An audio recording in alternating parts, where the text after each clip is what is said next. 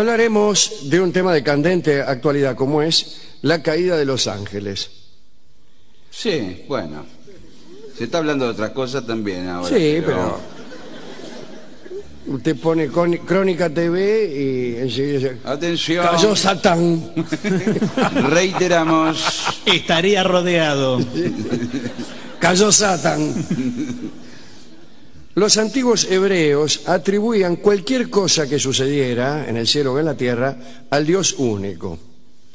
Quiere decir que no había una fuerza diabólica separada de aquel Dios. Esta idea comenzó recién 200 años antes del nacimiento de Cristo.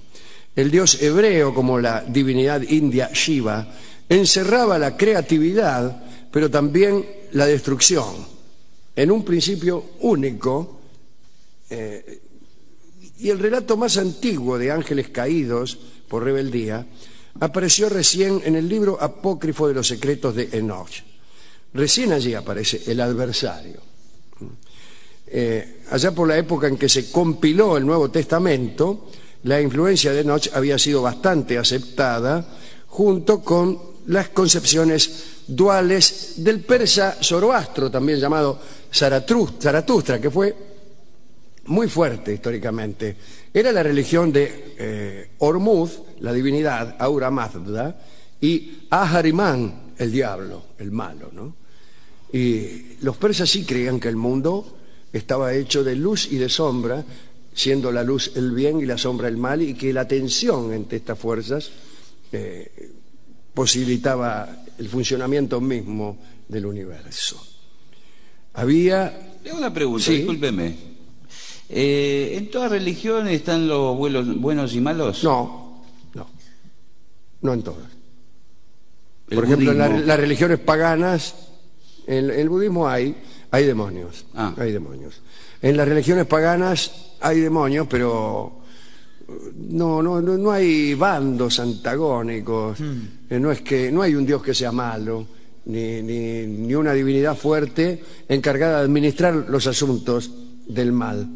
Desde luego que admiten la existencia del mal, pero está mm, fuera de la discusión divina, ¿no? Los dioses son los dioses, ni siquiera son del todo buenos los dioses. Ah, Porque está eh, Zeus, que es un calavera, que tiene un montón de minas, este, la mujer de él que lo cela y se enoja, y Zeus engaña, dice mentiras, dice falsedades, eh, se enoja por ahí con un tipo por batidor y lo fulmina con un rayo. ¿Y por qué lo hace? Porque puede. No porque no está impartiendo justicia con ese rayo. Ahí está el- la diferencia entre el pensamiento pagano y el pensamiento de las grandes religiones monoteístas. Eh, Zeus eh, amasija a un tipo con un rayo porque se enojó, pero no porque eh, ese rayo venga a significar eh, un, estado de derecho del universo. No, le tocó. Se enojó, le tiró un rayo y lo hizo porque, po- porque pudo hacerlo, porque podía lo hizo. Pero no, Zeus no está sujeto a ninguna moral. Claro que es mejor ser bueno que ser malo, y los griegos hablaban antes que nada de eh, la sofrosine, la, la medida, la mesura. Eh, Y, por el contrario, de la iblis, de la desmesura. Pero pero estaba el mundo lleno de, de sofrosine y de iblis y no, los dioses no, no, no tenían mucho que decir al respecto. Así Sin que- una carga quizás de, de condena sobre eso, ¿no? Porque lo que aparece digo, en una tradición más judío-cristiana es una condena sobre el mal. no solo una condena sobre el mal, sino que eh, la historia está destinada a hacer prevalecer a las fuerzas del bien.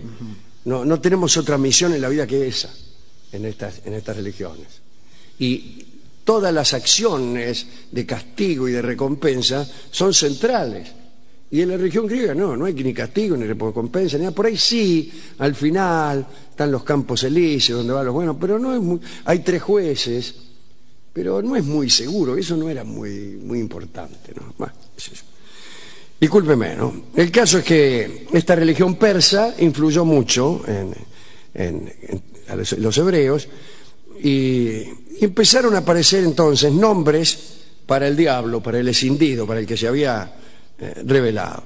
Satán, pero también Azazel, Mastema, Belcebú, Belial, Duma, Casiel, Samael, Gadrel, no Gardel, No, no. Gadrel, Asmodeo, Mefistófeles o Lucifer, como usted quiera. Existen por lo menos siete versiones diferentes acerca de cómo apareció Satán y cómo logró reunir a tantos servidores. Mientras que Enoch solo nombra 2.000 ángeles rebeldes, allá por el siglo XIII de nuestra era, esa cantidad se había elevado. De acuerdo con lo escrito en el obispado de Tusculum, qué linda ciudad Tusculum, la ciudad donde vivía Cicerón, Tusculum. En las puertas de Tusculum vivía Cicerón. allá lejos. Sí, sí, En el Tusculum del mundo. Allá donde, efectivamente. Eh, bueno, de acuerdo con un escrito editado justamente en Tusculum, una ciudad de Babilonia, eh, una ciudad de Babilonia, no, una ciudad romana, ¿por qué dice Babilonia acá? Famosa porque aquí, allí tenía la villa Cicerón, efectivamente. Este, según está escrito, los ángeles rebeldes eran no 2.000, sino 133.306.168. ¿Esto es cierto? Totalmente, si lo dicen en Tusculum. Si realmente, como dice este informe, Satán se llevó a un tercio de la hueste celestial, aún quedaría la interesante cantidad de 266.613.336 ángeles leales al trono. Pero algunas versiones de la caída no respetan la ortodoxia. Y tenemos aquí, eh, sacadas de la comisaría de Tusculum, las versiones. Primera versión.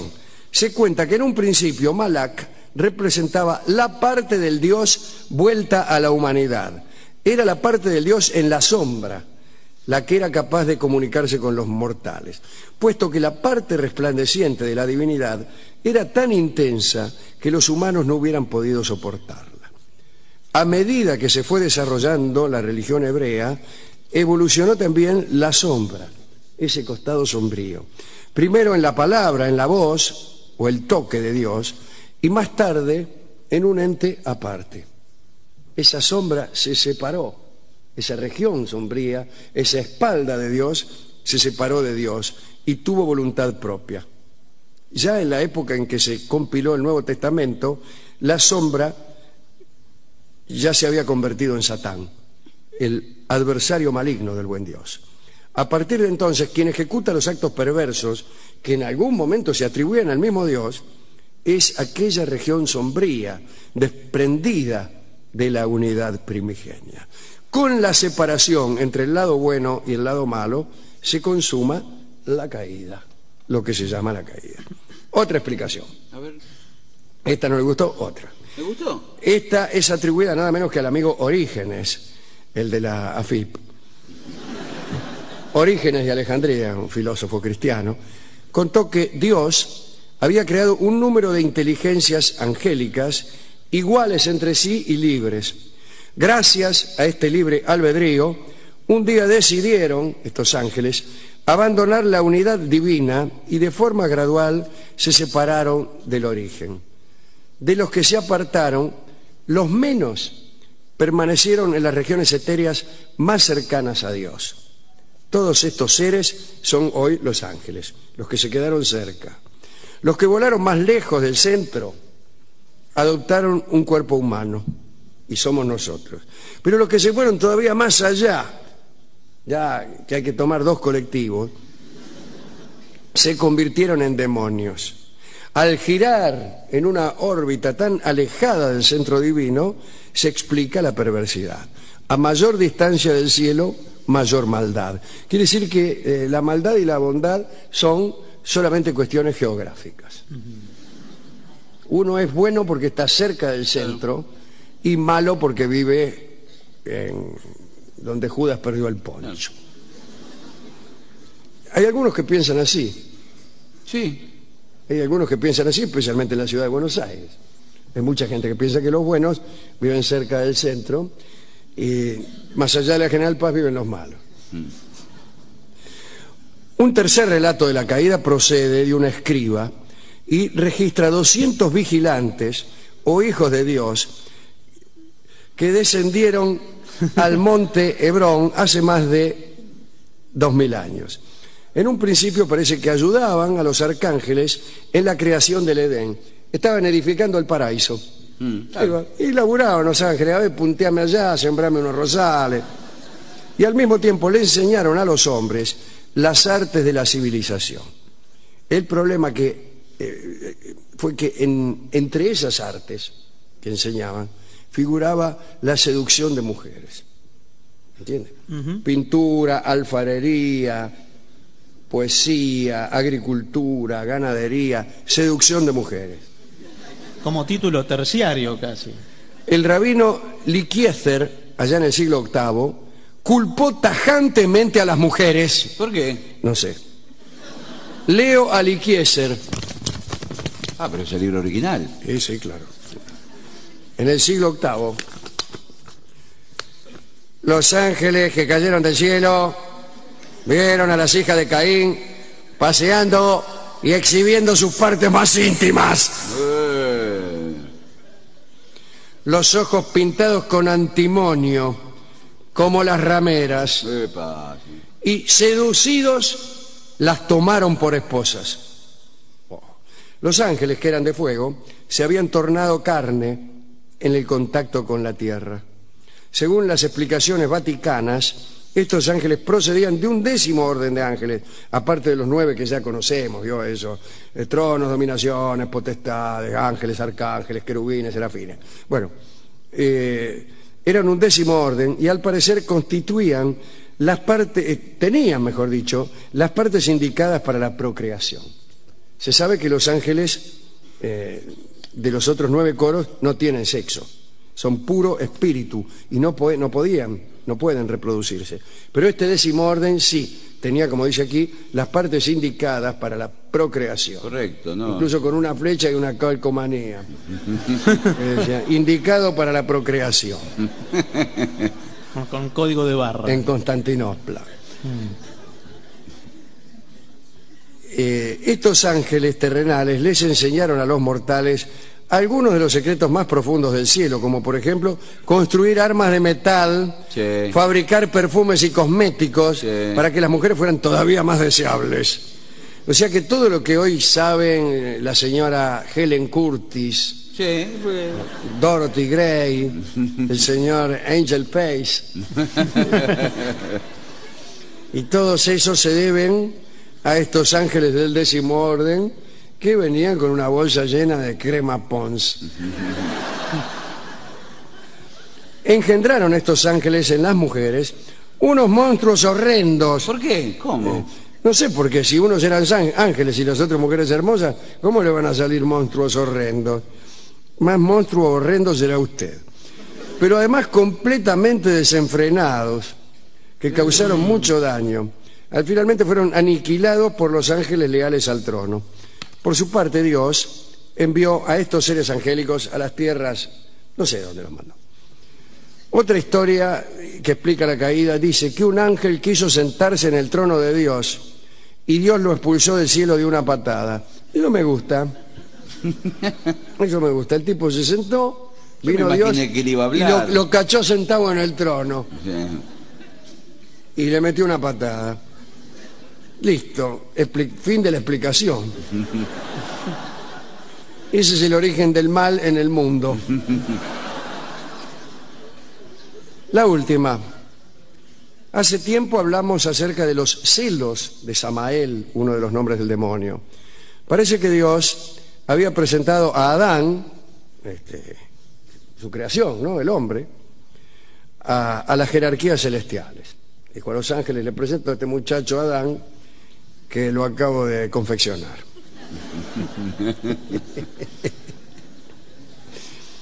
Samael se negó a saludarlo. Epa. Eh, explicó que un hijo del fuego, como era él, no podía inclinarse ante un hijo del barro. Al escultor divino, a Dios, no le gustó nada esta contestación y eh, le encajó una patada a Samael y lo precipitó al abismo. Primero creo que hubo una prueba de ingenio en la que Samael perdió. Pero existe una versión de los sufíes que es mucho más interesante y que es la que yo eh, más amo. En ella se ve a Samael como el ángel que más amaba a Dios, como el, el más amoroso de todos los ángeles. Cuando creó a los ángeles, Dios les dijo que no debían inclinarse ante nadie más que ante Él. Pero después creó a Adán, a quien Dios consideró más importante que los ángeles. Y les ordenó entonces a los ángeles inclinarse ante esta nueva figura, revocando el mandato anterior. Y Samael se negó a ello. Se negó diciendo que él era incapaz de desobedecer al primer mandato que había recibido. Dios no comprendió el dilema de Samael y lo expulsó del cielo por un malentendido. Para Samael, lo más doloroso del infierno fue la ausencia del bien amado. Repito, lo más eh, doloroso del infierno fue la ausencia del bien amado. Para la tradición sufí, el infierno constituye la terrible soledad de la separación. ¿Qué es el infierno, madre? El infierno, hijo, es la terrible soledad de la separación del amor. Eso es el infierno. En esta historia, Samael aborrece al hombre como nuevo objeto del amor de Dios, como, como la criatura que lo ha sustituido. Y esta creo que es la última y más bella de las historias. Aquella que sabe que no hay dolor más grande que el de la ausencia del ser amado. Está muy bien, ¿eh? Le dedicamos estas historias y esta charla a todos los amigos sufíes, sufí, sufis, que, nos dan estas bellísimas historias, y también a todos aquellos que han sido expulsados de algún paraíso, que han sido sustituidos eh, por el ser amado que han sido sustituidos por otros en el amor del ser amado. Eh, hay muchos que están en el infierno. Ahora, ¿el, sustituto dónde está? O sea, el nuevo. Claro. Y viene abandonado o olvidado por otro ser amado. Van rotando, como en el Van rotando, eso indica una rotación. El paraíso estaba donde ella estaba, dice el famoso epitafio de Eva, escrito por Adán. Está lindo. Bueno, hemos ido a la discoteca. Bueno, no hay un tango de, esto. Eh, es imposible. Totalmente imposible. Eh, me contó el discotecario una otra historia que él sabía. Decía que el cielo era un poco aburrido mm. y que Los Ángeles, una vez cumplidas sus ocho horas de laburo, Fui a andar, que se trayendo noticias, tocando, tocando la trompeta, cantando himnos. Eh, ¿Y después qué hacen Los Ángeles? Se van a un café. Se van a un café que hay en el cielo y se llama Café de los Angelitos. y que es el nombre del tango que escucharemos ahora en la versión de Libertad Lamarque. Adelante entonces.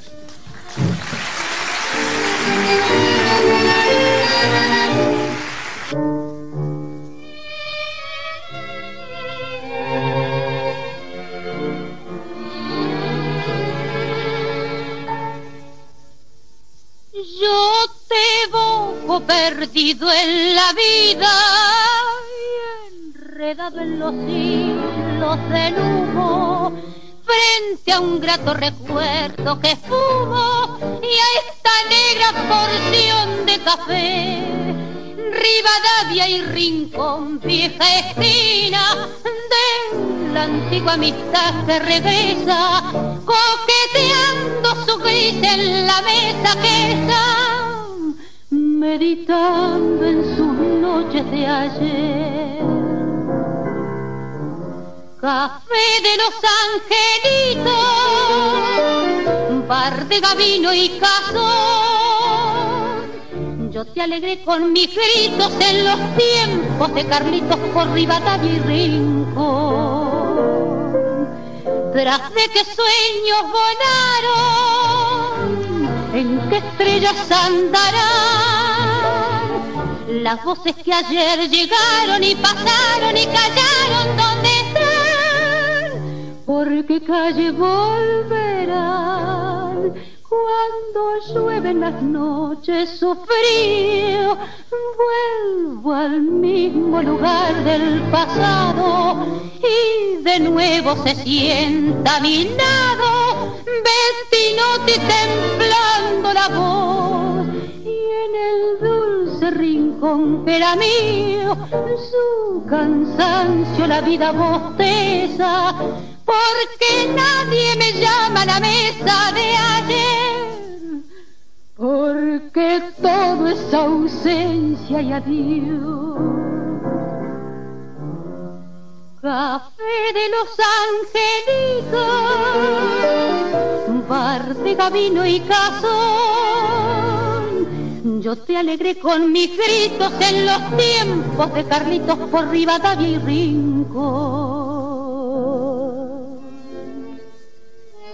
café de los angelitos, fijo en la trayectoria del recuerdo, como un farol en una calle de sombras y de barro. Café de los angelitos, hay tristeza en la ausencia de Carlitos, Gavino, Cazón.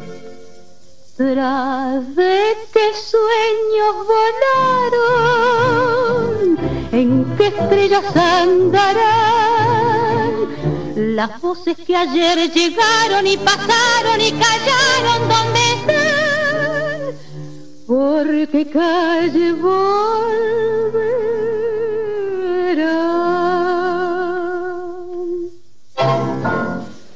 Libertad Lamarck en La venganza será terrible, Café de los Angelitos.